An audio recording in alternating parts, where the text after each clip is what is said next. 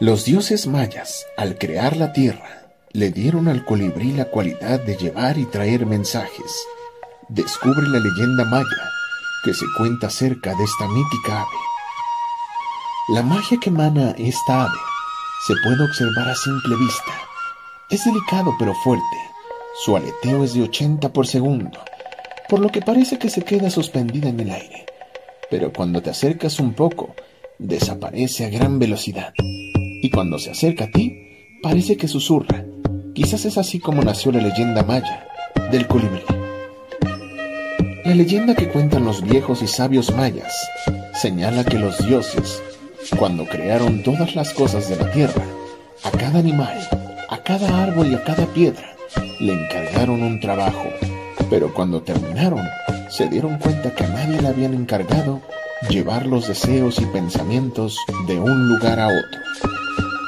Como ya no tenían barro ni maíz para hacer otro animal, tomaron una piedra de jade y tallaron una flecha. Esa flecha era muy chiquita, pero cuando estuvo lista, soplaron sobre ella y de la flechita salió volando. Los dioses habían creado el colibrí. Era tan frágil y tan ligero que podía acercarse a las flores más delicadas sin mover uno de sus solo pétalos. Además, sus plumas brillaban bajo el sol como gotas de lluvia y reflejaban todos los colores. Los hombres trataron de atraparlo para adornarse con sus bellas plumas, pero los dioses se enojaron y ordenaron, si alguien lo atrapa, será castigado. Es por eso que nunca nadie ha visto un colibrí en una jaula ni en la mano de un hombre.